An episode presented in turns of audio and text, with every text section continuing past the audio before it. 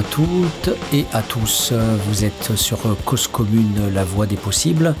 Et sur 93.1, dans notre émission Les Mondes rêvés de Georges, cet intermède 2 euh, vous propose en fait euh, de poursuivre euh, des réflexions sur des thèmes sans en faire le cœur de, l'émission. Euh, donc je vais vous évoquer un certain nombre de de problématiques qui tiennent à cœur dans la mesure où elles véhiculent à mon sens euh, justement l'idéologie, le sens commun dominant.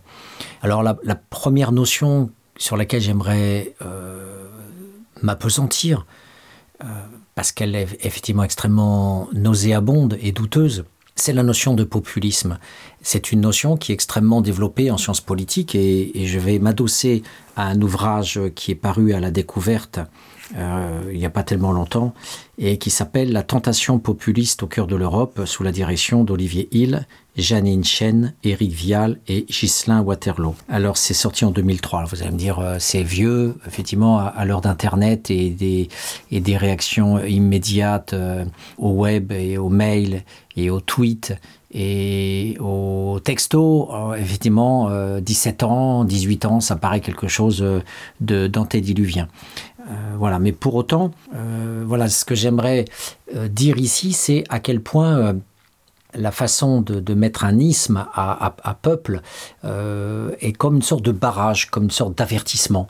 Euh, n'allez pas trop vers le peuple n'allons pas trop vers le bas n'allons pas trop vers la multitude essayons au contraire d'aller plutôt vers euh, vers euh, la notabilité vers les élites qui sont les garantes de la démocratie représentative.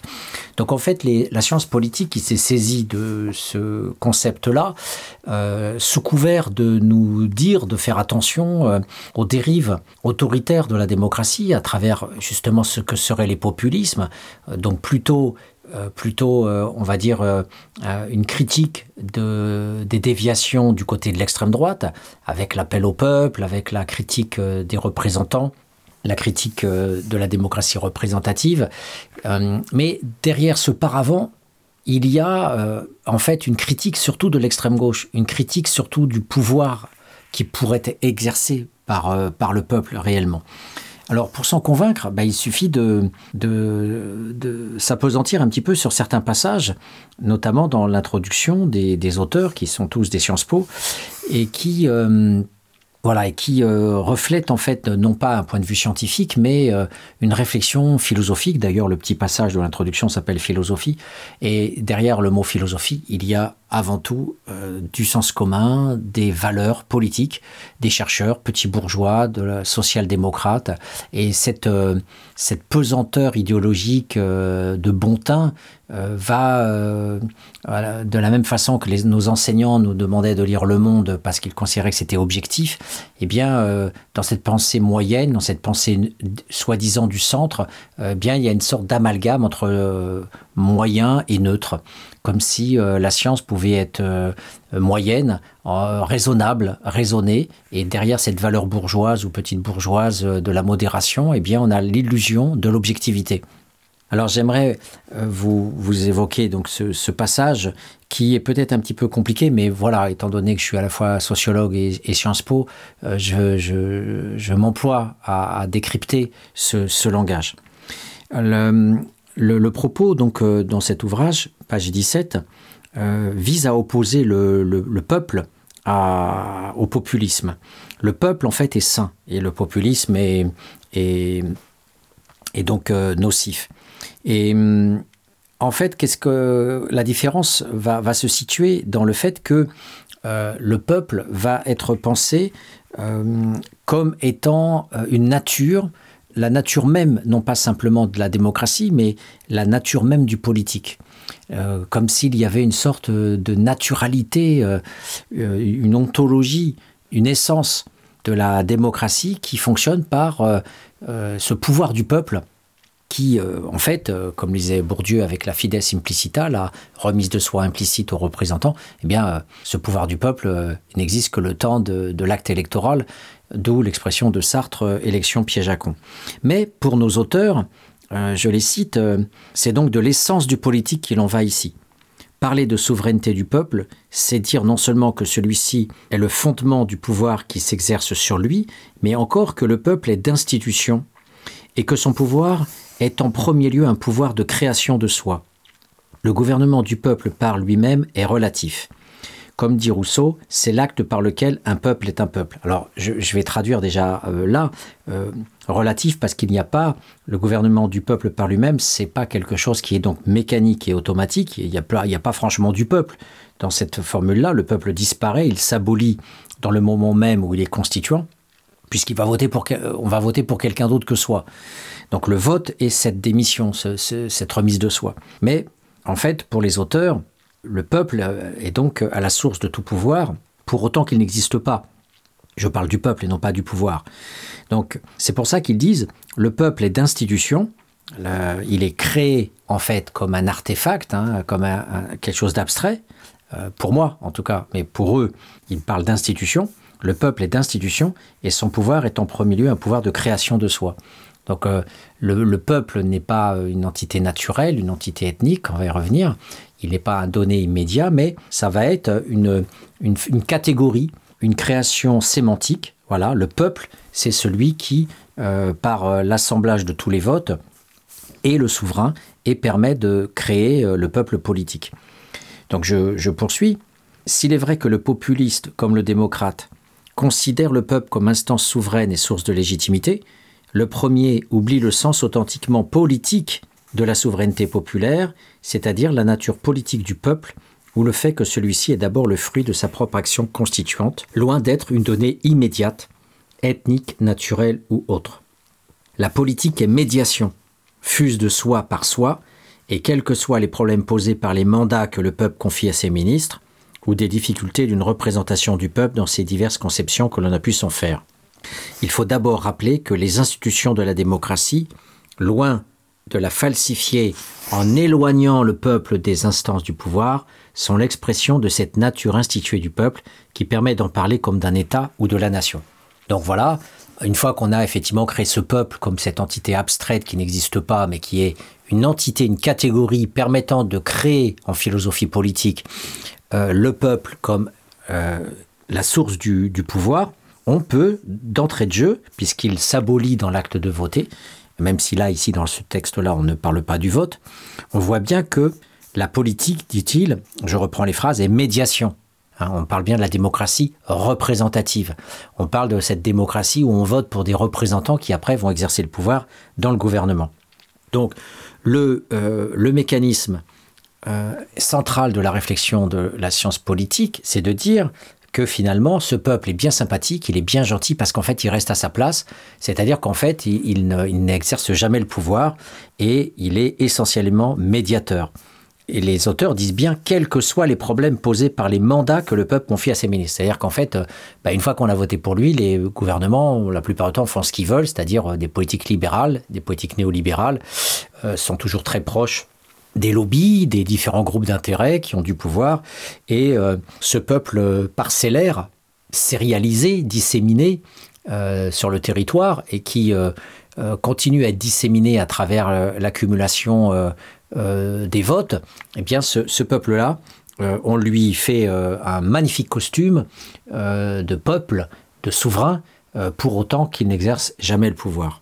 Donc le populisme est dangereux, je poursuis, parce que, euh, voilà ce que nous disent les auteurs, d'où le vice d'abord logique recélé dans cet appel au peuple souverain, qui contredit la nature même de celui-ci en l'opposant à ce qu'il exprime et en le réduisant à n'être justement que cette multitude apolitique à laquelle on prétend donner la parole ou redonner une expression politique. Donc la souveraineté, le peuple souverain, hein, des populistes, c'est-à-dire des, chefs charismatiques ou pas, qui euh, demandent à, dans la vision d'extrême droite de dire oui, on vous trompe, les élites euh, s'en mettent plein les poches. Ça, c'est la version poujadiste. Donc euh, il faut euh, arrêter ce blabla qui sert à rien. Là, c'est l'antiparlementarisme. Euh, il faut voilà, il faut arrêter la corruption des hommes politiques qui s'en mettent plein les fouilles, etc. Donc là, c'est on a la critique globale du, gouvernement et des élites comme étant corrompus et détournant les intérêts du peuple. Tout, tout ça fait que l'appel à la souveraineté du peuple, on le voit bien pour ces auteurs, c'est un vice Parce que le peuple souverain, ce n'est qu'une multitude apolitique à laquelle on prétend donner la parole.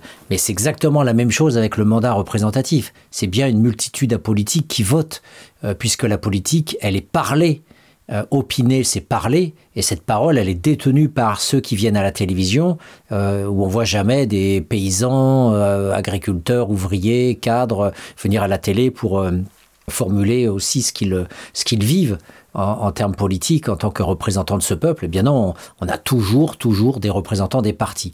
Donc on voit bien que c'est bien la défense de tout ce système de démocratie représentative qui, qui est inscrit. Et d'ailleurs ça, c'est vraiment très clair euh, après cette introduction quand le premier article qui est euh, proposé est celui de Guy Hermet, professeur de sciences politiques, qui nous propose voilà une première réflexion théorique euh, sur le populisme.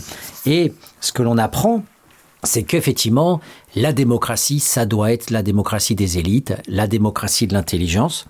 Voilà, ce que dit Hermet est, très clair à ce niveau-là. le populisme, c'est essentiellement un discours d'orientation perturbatrice et de nature antipolitique. Alors, on progresse.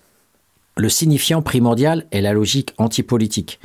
Antipolitique, dans la mesure où elle obéit à une relation avec le temps, en contraste absolu avec celle qui constitue la règle majeure de l'art normal du gouvernement, comme de la compétition politique.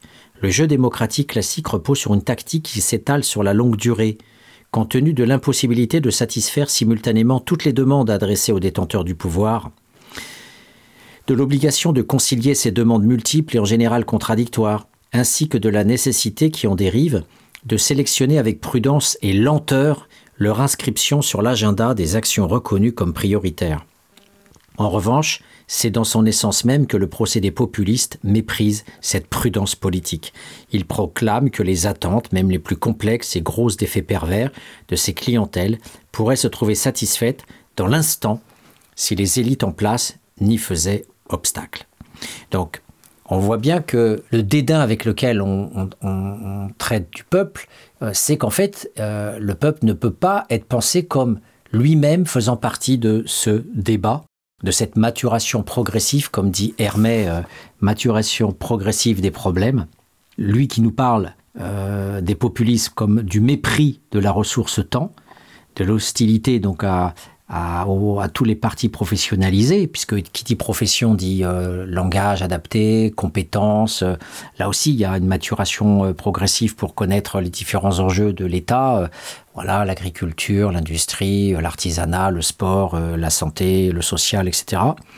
Et donc, le populiste va dénoncer le personnel politique, va dénoncer, à travers ce personnel politique professionnalisé, il va dénoncer cette compétence qui s'inscrit dans euh, la capacité à prendre en charge dans un temps long les multiples demandes des gens, euh, des groupes, des lobbies, de les sélectionner avec prudence, comme il dit, et de les inscrire avec lenteur sur l'agenda des actions reconnues comme prioritaires. Voilà, donc c'est très clair. Euh, c'est bien la démocratie représentative qui est ici considérée comme l'essence du politique, comme voilà, donc on, légitime complètement notre formation politique et toutes les formes euh, annexes qui pourraient être aussi dans la maturation progressive, dans des débats, dans des échanges de temps long, comme c'est le cas euh, des, des, nouvelles formes de démocratie participative euh, que l'on retrouve dans les associations et, aussi euh, dans les ZAD, mais aussi dans les associations caritatives ou, ou entre différentes associations qui essayent de faire émerger une parole à travers l'unanimité qui se construit dans l'échange. Ben, on voit que c'est pas l'apanage des élites de pouvoir s'inscrire dans une réflexion et dans un débat.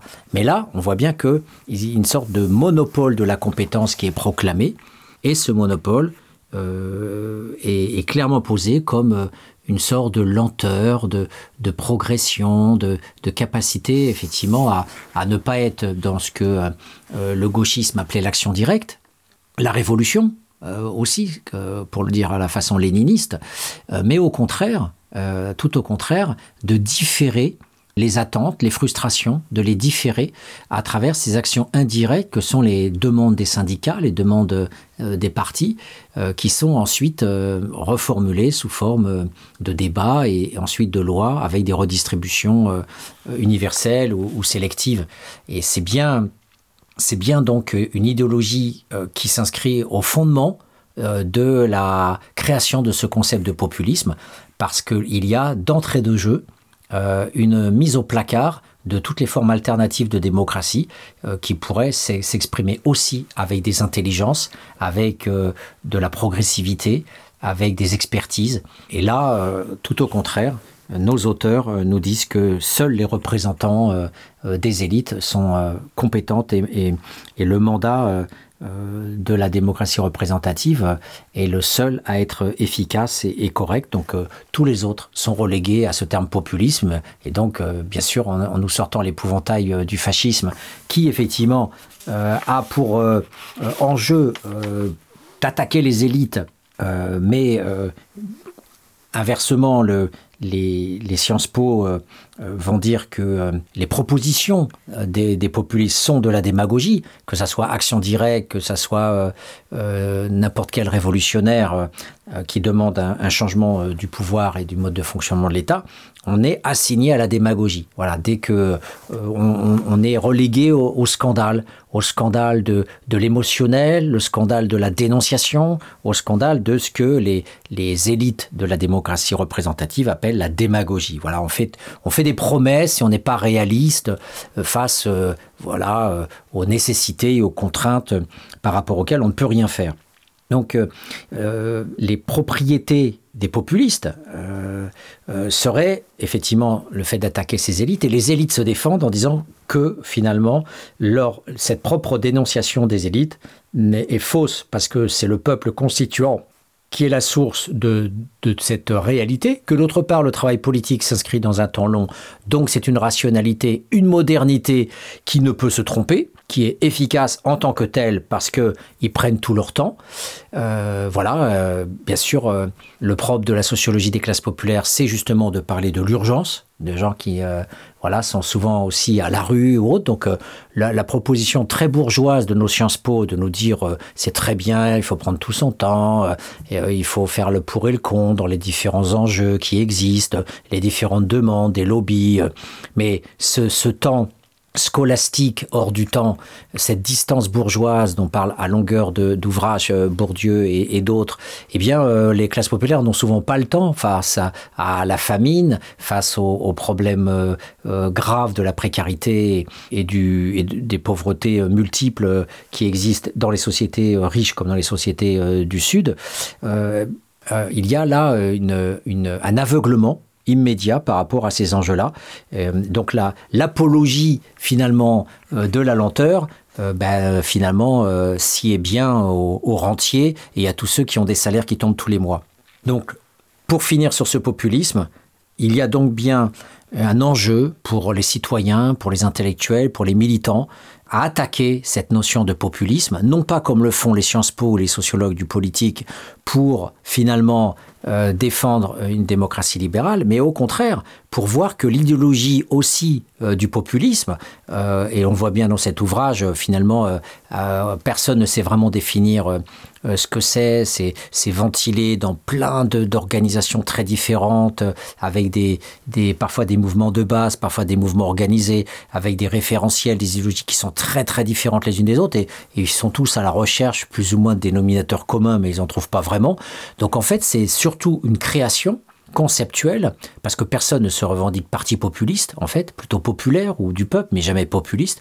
Donc c'est bien une arme, c'est bien une arme idéologique euh, d'une science euh, engagée, d'une science, euh, on va dire, universitaire, social-démocrate, qui crée des concepts en fait politiques qu'elle fait croire scientifiques, essentiellement pour servir de cheval de bataille pour stigmatiser et invalider toute forme alternative de politique. Voilà, pour faire passer la pilule de ce premier thème qui était fort indigeste, je vous propose un petit morceau de rock polonais avec euh, Monika Brodka.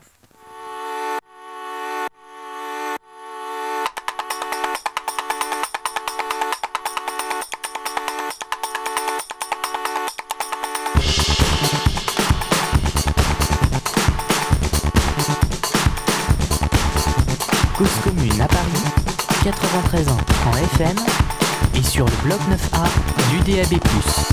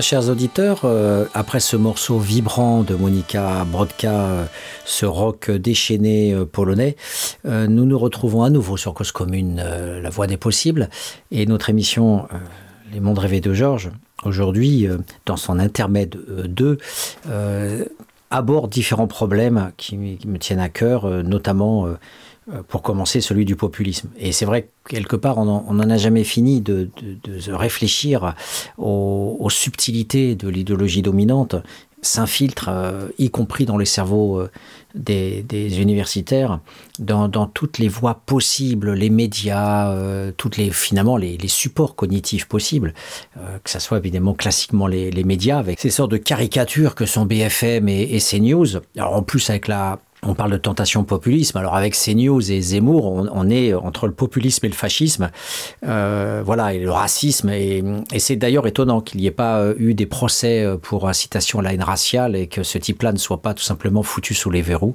Bon, voilà.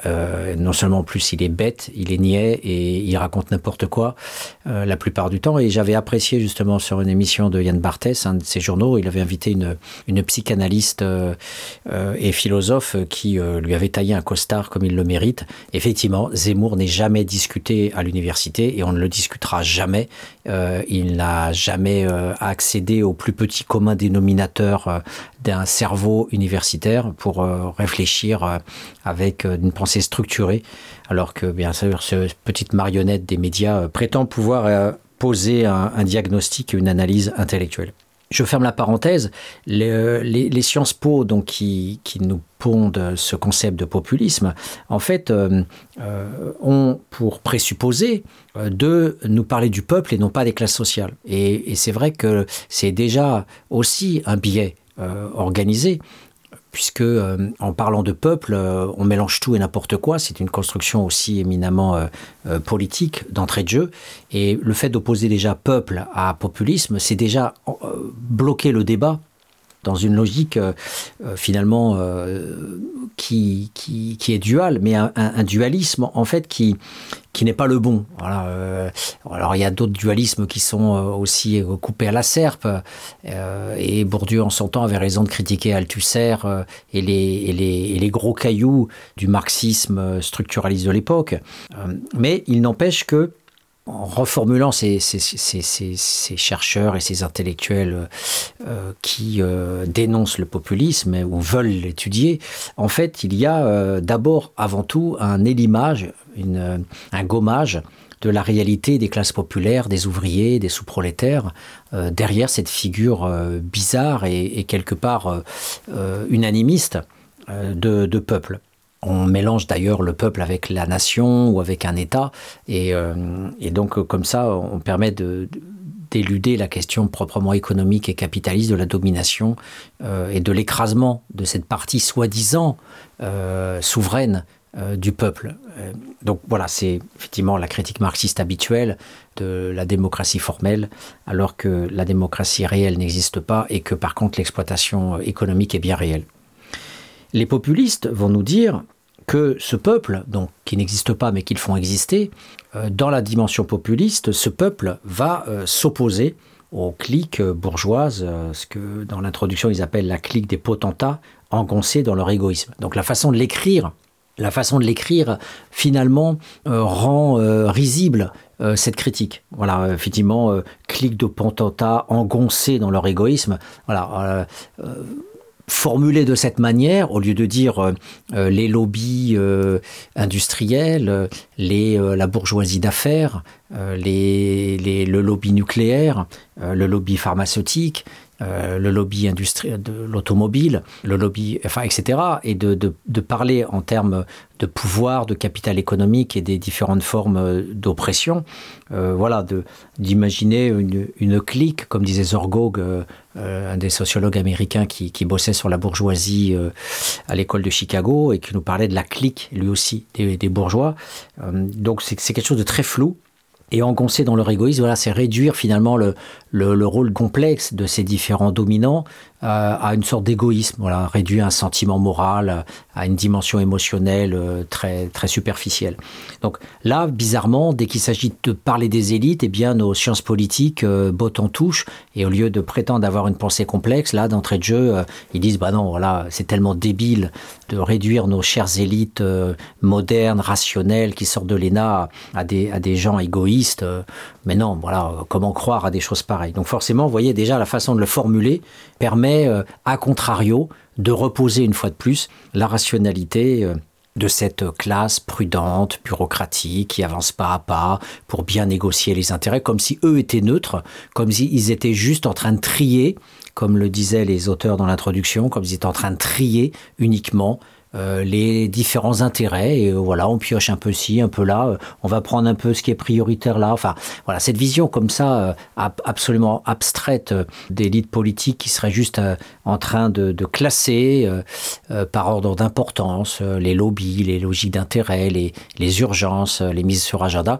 tout ça est d'un ridicule absolu et ne, ne, permet pas du tout de voir les collusions qu'on appelle notamment les pantouflages le népotisme le clientélisme les délits d'initiés euh, et j'en passe. Et voilà toutes ces formes de collusion immédiate entre les, les représentants politiques et les, et les représentants des différentes instances capitalistes.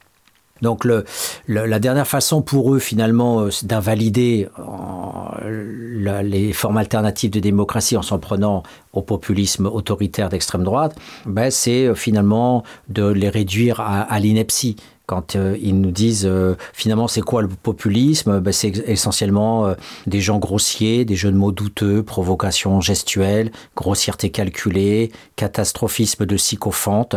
Voilà, c'est d'abord un style politique qui donne la clé du, de- du leadership plébiscitaire. Donc on a une mise en dérision finalement de, tout ce qui pourrait être une vision différente de la démocratie. Euh, et encore une fois, je le répète à l'auditeur, en s'en prenant aux extrêmes droites et au populisme, euh, effectivement, euh, à toutes les formes de convocation d'un peuple imaginaire par des fascistes qui essayent de dire euh, moi ou le chaos, eh bien, euh, on, tue par la même occasion euh, une pensée de la base, une pensée des dominés qui voudraient s'en prendre à la, représentation politique telle qu'elle existe et qui voudraient proposer des formes alternatives de démocratie, dont la démocratie participative, qui est une des voies actuelles relativement raisonnable et qui essaye de se frayer un chemin. Alors difficilement à travers le référendum en France, qui est encore toujours balancé du côté du plébiscite, mais en tous les cas euh, à travers les assemblées euh, locales qui peuvent exister euh, pour gérer notamment aujourd'hui les affaires locales, mais qu'on retrouve aussi dans les associations et, dans d'autres voilà situations. J'en ai fini avec ce populisme et j'en viens maintenant à un autre thème qui est celui de, des, passions que je trouve aliénées de l'individualisme, les nouvelles passions sociales de l'individualisme, bien sûr qui voilà, sont assez, euh, assez répandues de- dans, dans notre société et qui, euh, et qui méritent qu'on s'y qu'on s'y attarde dans la mesure où là encore on, on a, on a hélas des, des schémas de, de fonctionnement qui, euh, derrière le côté savoureux, le côté sympa et détendu euh, des nouvelles formes de, dilettantisme et d'activité sociale, derrière ça, euh, ben, on voit finalement une forme d'individualisme narcissique qui, qui, tue le collectif et qui tue tout- toute possibilité de penser des projets collectifs, et notamment à l'égard de ceux qui en ont le plus besoin. Alors en, fait, je vais vous parler de pâtisserie. Ça peut paraître bizarre, mais avant d'en- venir à, ce thème-là, euh, ce qui est important en fait euh, dans les nouvelles, euh, nouveaux modes de fonctionnement, c'est la disparition du discours, la disparition du signifiant et du signifié pour quelque chose qui, qui renvoie en fait à d'autres langages, des langages qui plaisent au capitalisme parce que ce sont des langages qui ne sont pas euh, réinjectables dans la critique du capitalisme. Le langage euh, de l'extension du corps, la nourriture que l'on avale, le- l'extension du corps, c'est aussi les soins, la santé, donc euh, tout, tout ce qui va avec, hein, toute la cosmétique, toute la pharmacopée. Il y a déjà euh, beaucoup d'ouvrages qui sont sortis euh, sur euh, les, logiques de l'individualisme, les travaux d'Ehrenberg notamment, et tous ceux qui ont travaillé autour de l'utopie de la santé parfaite. Donc c'est très travaillé en sciences sociales, ce- ce- cette dimension moderne de l'individualisme, de l'individu, du recentrage sur soi, de la réalisation de, sa vie. Je vais y revenir bientôt. Mais ce qui est important de, de, comprendre, c'est que je ne vais pas vous parler de pâtisserie, je vais vous parler en fait de supports euh, qui sont euh, investis par le capitalisme, et notamment télévisuel, parce que ce sont des non-langages, ce sont des langages du non-langage. Et pour vous donner un exemple, quand les radios libres sont arrivées en 1981. Dans un premier temps, le capitaliste n'a pas pu contrôler ça, pas plus que l'État. Mitterrand, qui lui-même utilisait euh, des radios euh, contestataires, euh, illégales pour exister avec son parti socialiste, eh bien, ne pouvait pas, dans un premier temps, lui qui protestait contre le pouvoir giscardien et la mainmise du ministère de l'Intérieur sur leur RTF, ne pouvait pas lui-même tout de suite redevenir un, un autocrate.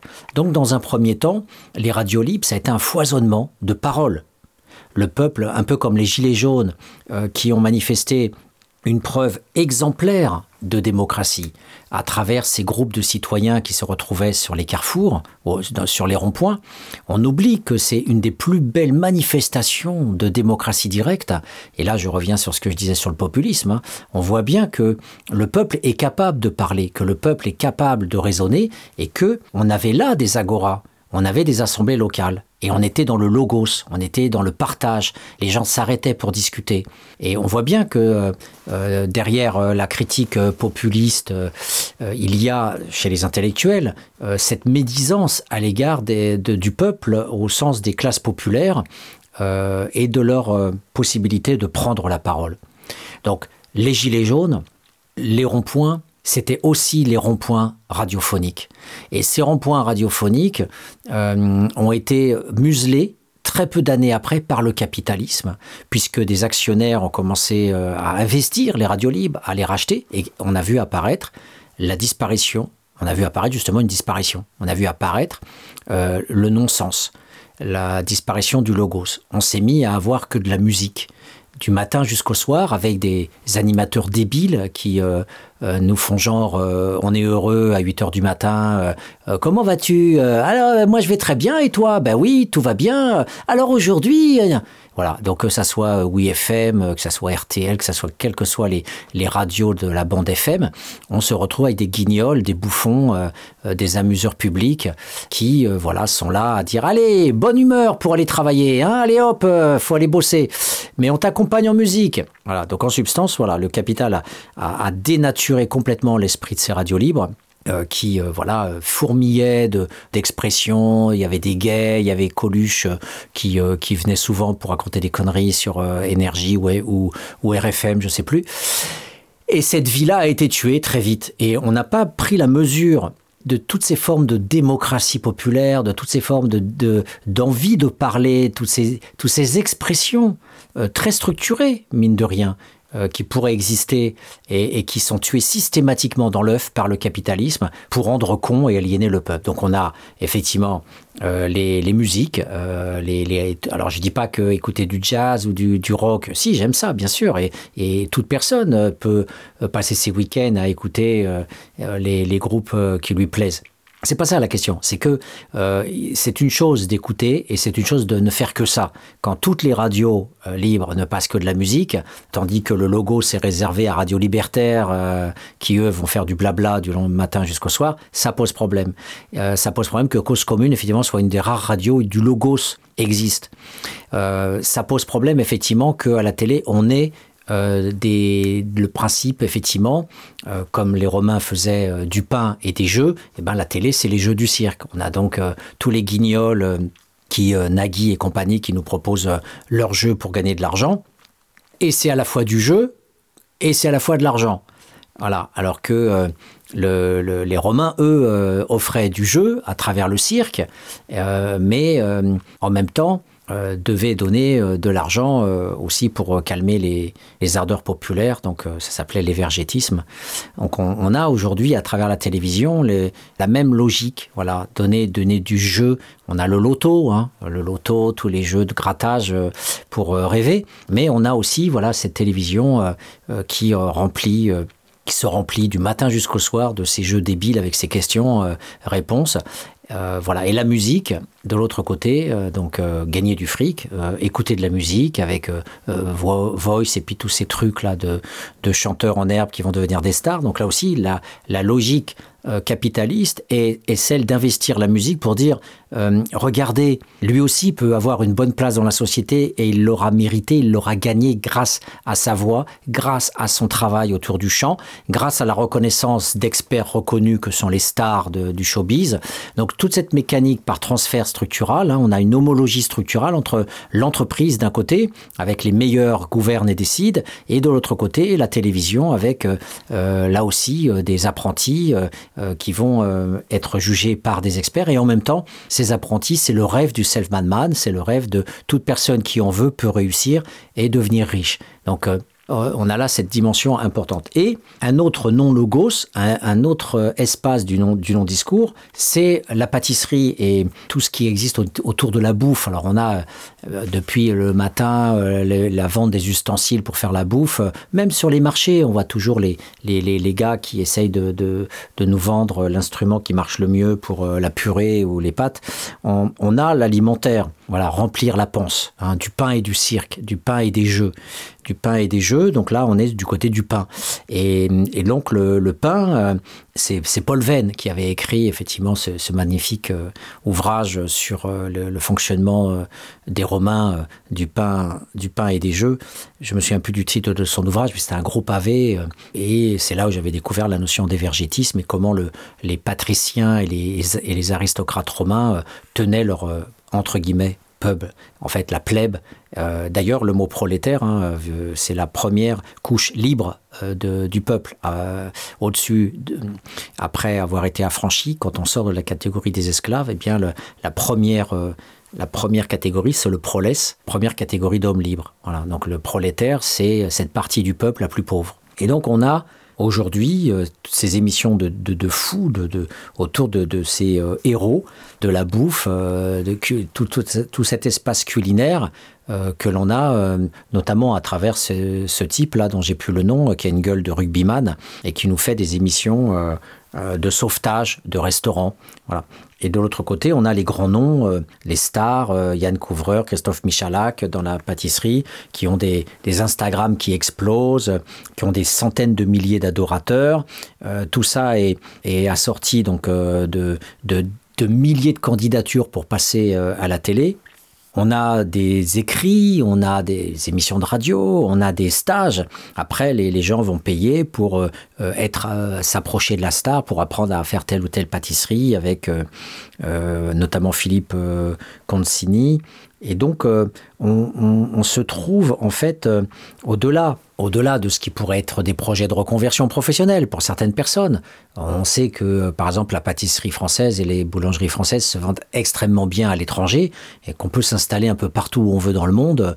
On est sûr de gagner euh, sans coût euh, en mettant boulangerie ou pâtisserie fran- française. Donc, non, là, je parle juste du non-logos, du, refus du langage, du refus de la pensée politique et du collectif, à travers les, les expressions euh, nouvelles de l'individualisme euh, qui servent le capitalisme. Donc euh, la performance musicale, l'alimentaire, et bien sûr, en ce moment, on se retrouve avec ce, déploiement d'inventivité autour des recettes, avec ces, concours qui sont avec toute une spirale, voilà, presque sur le concours scolaire où on a des, des quarts de finale, des demi-finales, des finales, et au bout du compte, on a voilà le, vainqueur. Donc là aussi, il faut que toujours la notion de performance et de self-man man soit sanctifiée, soit euh, enregistrée euh, par un titre, par euh, un titre de number one, comme n'importe quel champion, champion olympique, champion du monde.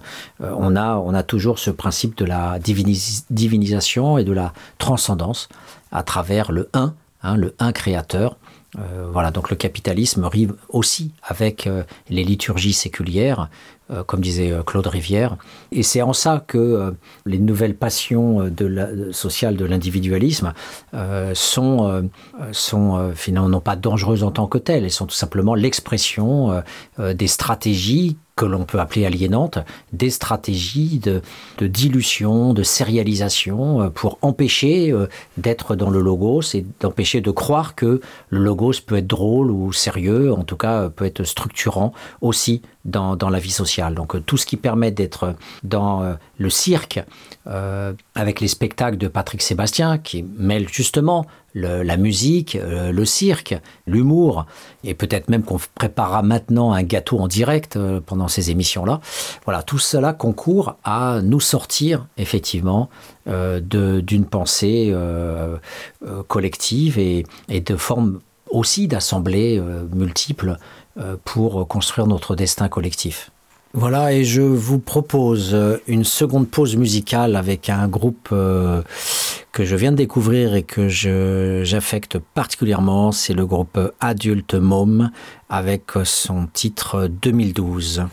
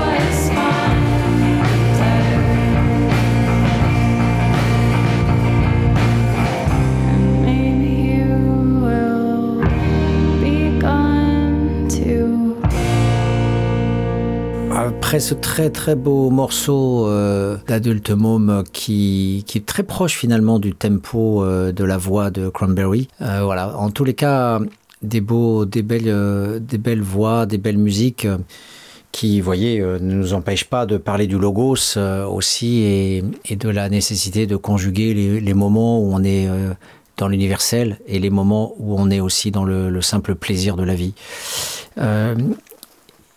Aujourd'hui, l'idéologie actuelle, euh, c'est depuis la chute du mur de Berlin de 1989, c'est euh, l'idéologie euh, de la naturalisation, de l'universalisation du capitalisme.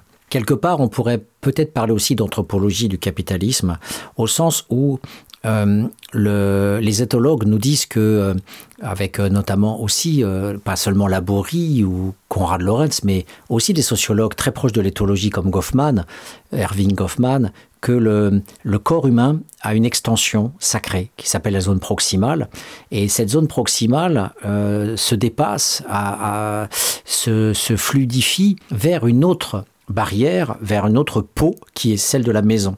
Et toute personne, euh, j'ai pu travailler euh, auprès des, populations roms, notamment, euh, vous pouvez voir dans les bouquins que j'ai pu écrire, il y en a un consacré à l'expérience militante de, de, de Rome, euh, hébergé par les militants de Rome Rome et, d'autres associations, Ligue des droits de l'homme, etc.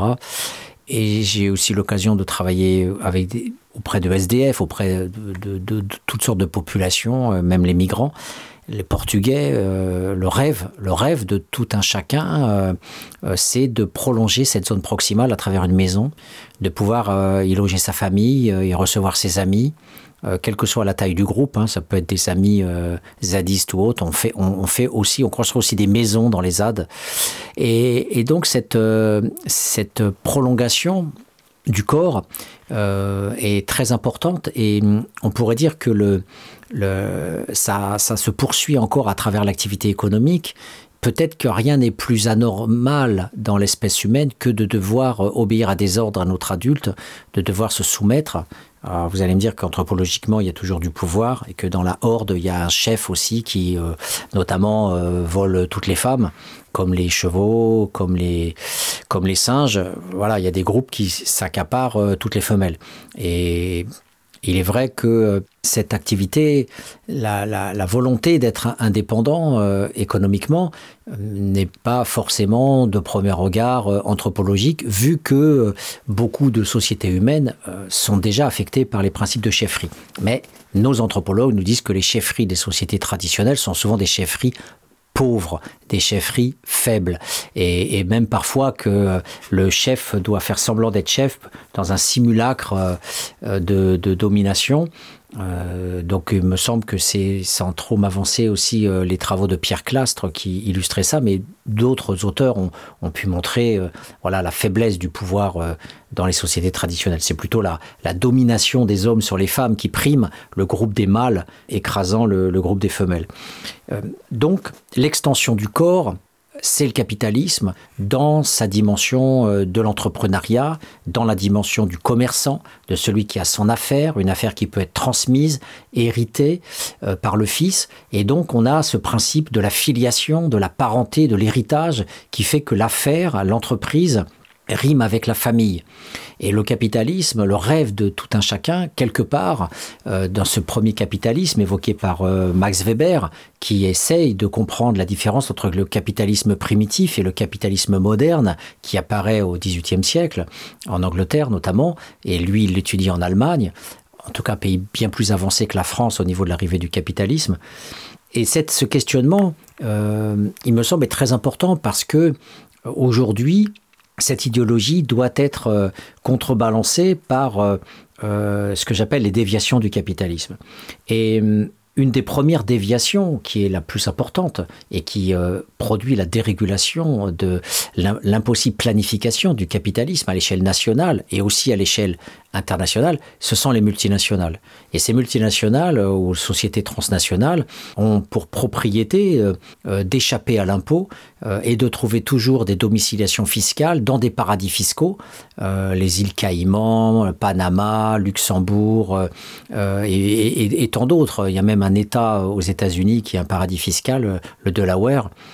Et, donc, euh, la, première déviation du capitalisme, c'est son absence de responsabilité. C'est-à-dire que la démarche jusqu'au boutiste, là où on peut avoir une dimension anthropologique de l'affaire, de l'entreprise euh, rationnelle, qu'on va, on va, on va se sacrifier, on va épargner, on va, on va travailler lourdement. On va dépenser sans compter son temps de travail pour euh, faire fructifier la petite affaire familiale et, monter éventuellement une PME. Mais quand on est au stade de la transnationale, on est sur une logique de l'emballement, une logique du fric pour le fric, euh, alors même que ces entreprises ont largement les moyens, euh, on le voit avec les GAFAR, la difficulté de les faire payer, de leur faire payer des impôts. Donc il y a un côté fasciste de la société transnationale, la dimension fasciste étant que ces sociétés veulent évincer le droit, elles veulent contourner le droit, elles veulent être hors droit, ce sont des bandits. Alors si on ne parle pas de, fascisme, s'il n'y a pas la dimension politique, mais souvent elle l'est, quand on voit ITT, le coup d'État euh, au Chili en 74 euh, pour conserver la mainmise sur le cuivre, eh bien on a bien installé euh, effectivement la dictature au Chili avec Pinochet pour protéger les intérêts américains. Et cette transnationale était au cœur de la, le libéralisme sauvage euh, sous, euh, sous protection euh, militaire. Mais on peut avoir aussi, indépendamment de cette dimension proprement politique du fascisme, du banditisme. On a affaire tout simplement à une logique de bandits, à une logique de mafieux qui veulent systématiquement engranger le fric et le pognon, la thune et le pèse, sans passer par la case banque, euh, euh, d'État, enfin en tout cas fiscalité, sans passer par l'obligation de responsabilité. Et ça, c'est quelque chose qui doit être dit et redit et redit parce que c'est jamais suffisamment dit. C'est banalisé par les économistes et au nom euh, du libéralisme, au nom du marché, de laisser faire, etc. On, voit qu'en fait, euh, eh bien, la, déviation euh, du capitalisme est profondément perverse et pathologique parce qu'il y a euh, une possibilité non seulement de contourner les États, mais aussi de, de, pressurer euh, au possible les pays les plus pauvres. Les pays les plus pauvres qui, qui sont, depuis le colonialisme, producteurs de matières, matières premières, pour le plus grand bénéfice d'un consommateur. Donc en fait, nous sommes les capots des multinationales. Euh, Nous sommes la zone grise des multinationales. Nous sommes les faire-valoir des multinationales parce que nous voulons notre cacao, nous voulons notre café, nous voulons nos bananes. Et à partir du moment où on ne raisonne pas sur tout ce que cela coûte pour les pays du Sud, de ne pas avoir de culture vivrière, comme Thomas Sankara le voulait euh, pour euh, le Burkina Faso, le pays des hommes debout, euh, ben non, euh, il a été terrassé par Mitterrand, on l'a couché, hein, on l'a fumé et on l'a, on l'a allongé celui-là. Voilà, donc euh, euh, le pays des hommes debout, eh bien, comme les autres, n'aura pas ces cultures vivrières. Et, et donc nous sommes aussi les complices. hein. nous sommes les collaborateurs de ces multinationales et c'est ça qui fait que ça marche aussi bien et c'est ça qui fait qu'on les laisse tranquilles parce que au bout du compte, que ça soit même avec le pétrole, au bout du compte, parce qu'il y a quand même euh, des arrangements qui sont faits entre les multinationales du pétrole et, les pays arabes. Euh, au bout du compte, euh, ce sont quand même euh, ces sociétés-là qui se rincent sur euh, les différents pays dans lesquels ils arrachent les matières premières. L'autre déviation du capitalisme, l'insupportable déviation du capitalisme, c'est ce paradoxe euh, de faire sortir des PDG en leur donnant des sommes colossales alors même qu'ils ont été incompétents, alors qu'ils ont failli à leur mission de rendre rentable l'entreprise. Eh bien, euh, ils ont des parapluies dorés, ils sortent avec des millions d'euros alors même qu'ils n'ont pas fait leurs preuves.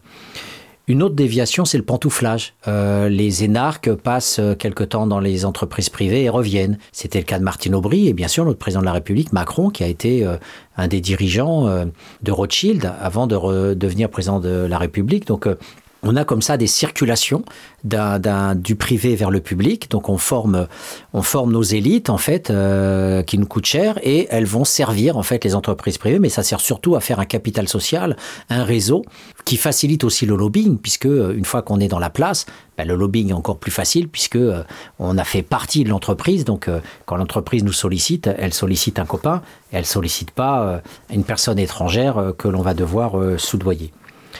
Le problème, enfin, du capitalisme, c'est euh, le fric en tant que tel, c'est-à-dire les fortunes colossales qui sont amassées par euh, ces gens-là, et tous les, tous les chiffres que l'on peut avoir des fortunes mondiales euh, sont à, à- nous faire vomir.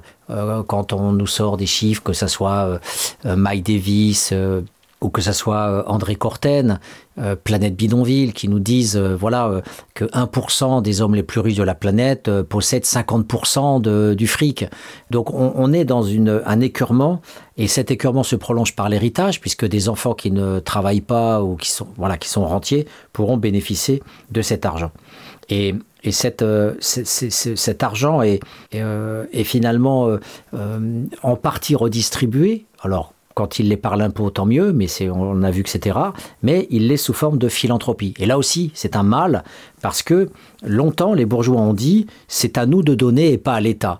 Et notamment pour le logement social, pendant plus de 100 ans, la bourgeoisie française a empêché l'État d'investir, d'avoir des politiques sociales dans le logement euh, populaire, dans la création de HLM, ce qui n'a été possible que dans les années fin 50, début 60, euh, parce que c'était euh, attentatoire aux intérêts bourgeois qui, euh, euh, propriétaires euh, d'i- d'immeubles, souvent pourris, euh, bah, percevaient comme ça des loyers tranquilles euh, de la part de la classe populaire qui n'avait pas d'autre moyen de se loger que d'aller dans, ces, euh, dans ces logements euh, insalubres. Et la question de l'insalubrité est quelque chose, c'était un thème qui a duré pendant plus de 100 ans, avant qu'il y ait cette sanitarisation du HLM avec la baignoire, avec des, des logements propres, même si le bâti était pourri et les HLM sont conspués aujourd'hui.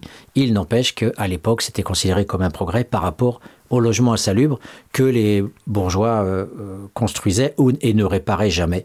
Donc la philanthropie est un mal en soi parce que c'est pas simplement qu'il donne peu ou pas assez, c'est que le principe même euh, est dialectique et structural. Quand le bourgeois dit donner, c'est à titre privé et c'est toujours en disant à l'État de ne pas le faire. Donc quand Reagan a démoli les services publics aux États-Unis, dans le même temps, euh, les fondations américaines euh, euh, donnaient de l'argent pour des causes diverses et variées. Voilà, c'est ça le problème aussi du capital, c'est que le dominant capitaliste parvient aussi à atteindre l'État dans ses fonctions régaliennes et dans ses fonctions d'État-providence, en essayant aussi d'avoir une mission politique. Voilà. Donc il m'apparaissait important d'évoquer ces quelques déviations avant de nous consacrer à notre dernière pause musicale et d'aborder le dernier thème sur le féminisme.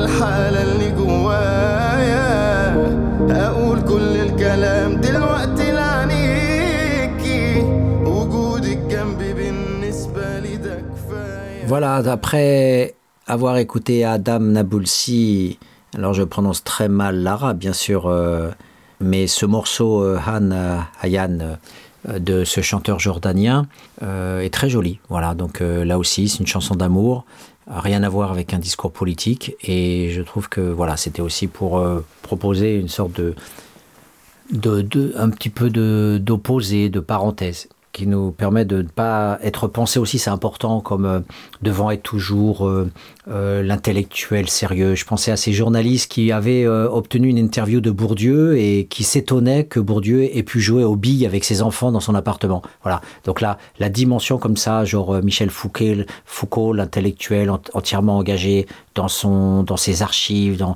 dans ses luttes politiques contre les, les prisons, etc on en finit par voir que là aussi c'est un c'est quelque chose qui est dangereux. Voilà la remise de soi à celui qui parle. Je, je parle en tant que un travailleur de la sociologie euh, qui apporte des choses mais en tous les cas il, serait dangereux de, de faire croire qu'on ne peut pas aimer euh, Dalida ou Claude François euh, parce qu'on est euh, chercheur à la Sorbonne. Voilà donc c'est ce sont des, des pièges très importants qu'il faut absolument euh, détruire parce que justement l'université tente de produire en permanence ce capital symbolique, cette reconnaissance, alors qu'en fait on, a, on est tout simplement un salarié euh, au même titre qu'un salarié de l'EDF ou un, salarié ou un travailleur de, l'hôpital ou de l'éducation nationale, quel que soit le domaine ou animateur, on, on est simplement en train de faire un job relativement facile avec beaucoup de temps libre et qui nous permet justement d'avoir ce logo, se structurer, mais qui, euh, voilà, à côté, euh, on peut euh, euh, surtout ne pas avoir la vision euh, de quelqu'un qui serait dans, une sorte de supra-réel, dans la mesure où justement ça participe aussi à la fidèle simplicité en disant ah ben ça, ce type de discours ou ce type de raisonnement ne peut être que celui de quelques intellectuels ou de quelques militants engagés. Pas du tout. C'est des travailleurs sociaux. Euh, je m'inspire souvent de raisonnements de travailleurs sociaux, même de SDF. hein. Les mondes rêvés de Georges, c'est un SDF qui avait aussi des solutions pour sortir les SDF de la rue, avec une expertise pour accompagner les SDF alcooliques. Euh, voilà, donc l'émission s'appelle Les mondes rêvés de Georges, et, et c'est aussi une façon de dire que tout le monde a une intelligence, tout le monde a une réflexion à partir du moment où on veut se servir de son cerveau. Alors, pour finir, je voudrais dire que euh, c'est quelque chose d'un petit peu péremptoire et peut-être euh, d'arrogant, mais je, m'étonne, je m'étonne que les revues féminines que je que je lis, Marie-Claire, Com- Cosmopolitane, euh, ainsi que les émissions à la télé, encensent Simone de Beauvoir. C'est bizarre. Je me dis, mais euh, est-ce que les féministes euh, balayent devant leur porte Est-ce qu'elles euh, trient véritablement leurs icônes? Parce que Simone de Beauvoir, c'était une femme qui était la rabatteuse de Sartre, qui amenait de la chair fraîche, en fait, à Sartre, à une époque où on baisait l'étudiante, de la même façon que on a pu voir des archives audiovisuelles où on voyait Jacques Dutronc pratiquement sauter sur Isabelle Adjani, et des commentateurs sportifs se moquer d'une femme euh, commentatrice de, de, sport, voilà, en gros débile qui ne pouvait pas imaginer qu'une femme puisse euh, s'intéresser au sport. On voyait même dans un reportage un cycliste euh, s'en prendre à, Longo, Janine Longo, euh, en disant qu'une femme ne doit pas faire du vélo. Enfin, voilà. On a encore des australopithèques, et, j'aimerais vraiment faire une sociologie des australopithèques. Je pense qu'ils sont toujours là partout autour de nous. Les néandertals, les australopithèques. Je pense qu'il y a peu d'homo sapiens encore parmi nous. Sapiens sapiens se fait rare, mais par contre, oui, on a beaucoup d'australopithèques. Et y compris chez les femmes, euh, citer Simone de Beauvoir comme euh, euh, une femme qui représenterait le féminisme, eh bien, moi, je dis non. Je dis non, euh, mais euh, faites des biographies, travaillez dans les archives, interrogez les gens qui ont pu connaître Sartre et Simone de Beauvoir, et vous verrez que Simone de Beauvoir était une femme malheureuse, euh, qui était, euh, voilà, soi-disant dans un amour libre avec euh, Sartre, mais en fait c'était une rabatteuse. Elle ramenait des étudiantes dans l'appartement euh, de, de Sartre qui se les tapaient à, longueur de, journée. Alors si le gauchisme, ça doit être le pouvoir du mal, comme Cohn-Bendit qui se- s'enorgueillait de sauter des petites filles dans les communautés gauchistes, ben voilà, on a affaire à du fascisme, on a affaire à, des monstres, des australopithèques pédophiles qui valent pas mieux que ceux qu'on a fait tomber récemment euh, pour avoir écrit euh, l'apologie de la pédophilie. Donc je pense que les luttes sont, importantes encore, et y, compris dans, dans ces causes encore que les féministes doivent avoir, à travers non pas simplement les prédateurs, les prédateurs, euh, euh, j'entends ceux qui vont euh, abuser, frapper les femmes, violer les filles, et je dirais même que être beau-père, ça devrait déjà être par définition une suspicion possible d'inceste, enfin d'inceste, pas d'inceste, mais en tout cas de d'équivalent quoi. Le beau-père qui s'en prend à la à la fille de sa de sa compagne en tout cas une, une pédophilie et une violence sexuelle euh, parce qu'effectivement les hommes dans l'ensemble sont euh, voilà sont des sont des biroutes incontrôlés et il y a récemment eu euh, à la télé un, reportage sur un type qui violait euh, ses filles et qui avait fait des gosses à l'une de ses filles. Donc, euh, et on voyait dans ce reportage qui était passé, il me semble, sur TF1 euh, dimanche dernier, et, et le psychiatre qui a condamné le père à, à, à 5 ans, enfin le psychiatre, le, procureur a condamné le père à 5 ans, mais le psychiatre, le psychiatre qui a évalué ce père euh, a parlé d'inceste heureux. Voilà. Et donc, quand on a des gens comme ça, on se dit que voilà, un des combats du féminisme, c'est effectivement d'aller traquer des gens qui, a priori, sont au-dessus de tout soupçon. Euh, les porte les porte-drapeaux, les porte-paroles de la, de la morale sexuelle, de la morale publique, que devraient être tous les psychothérapeutes. Et bien là, dans une affaire absolument monstrueuse où les filles du mec sont, de, depuis l'âge de 7-8 ans, sont devenues ses femmes, il a après fait des gosses à, l'une des filles qui est devenue quasiment sa femme attitrée. Euh, bref, c'était une sorte de secte enfermée dans une maison euh, isolée euh, où les, les, enfants étaient terrorisés. Euh, l'une des filles s'est enfuie, la gendarme est venue, l'a arrêtée finalement. Mais euh, on a, on a, on a eu euh, cette jeune fille, effectivement, qui était entre guillemets la femme de, de, du mari, on pourrait l'appeler la seconde épouse.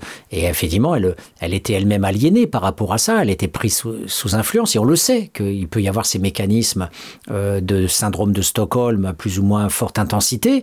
Mais là, que l'on ait pu avoir une si petite condamnation, 5 ans, euh, il y a même eu du sursis. Il me semble qu'il y a eu euh, deux ans de sursis. Donc c'est hallucinant de voir que ce type-là euh, n'a pas pris perpète. Voilà. Donc je pense que il faudrait aussi que, au même titre que je disais que à l'université il y a des prédateurs sexuels, dans ma fac il y a des prédateurs sexuels. Dans mon UFR de sciences politiques, il y a des prédateurs sexuels. Je ne peux pas donner le nom, mais voilà, il y en a. Il y en a, et, et j'ai eu des étudiantes qui sont venues, qui ont pleuré dans mon bureau et qui euh, et, et qui ne voulaient pas forcément porter plainte parce qu'elles ont peur que leur carrière, que leur possibilité, quand on est docteur, doctorant, on n'a aucun pouvoir et on a, elles ont peur que ça, ça, ça vienne les détruire. Et il y a là récemment, et j'en ai parlé dans une émission de radio, un mouvement très récent l'année dernière d'universitaires qui se positionnent enfin euh, pour euh, justement dénoncer toutes les formes d'agression sexuelle qui peuvent exister, euh, pas forcément des viols, mais toutes les formes de, de, de, pression sexuelle, d'attouchement, de, blagues grossières, etc. Et c'est tout nouveau. C'est pour vous dire que l'omerta qui existe à l'intérieur de l'université aussi par rapport à ça. Voilà. Donc je pense que la lutte contre les prédateurs ne doit pas être simplement la lutte contre ceux qui sont repérés par la police et la justice, mais aussi tous ceux qui existent dans les institutions au-dessus de tout soupçon.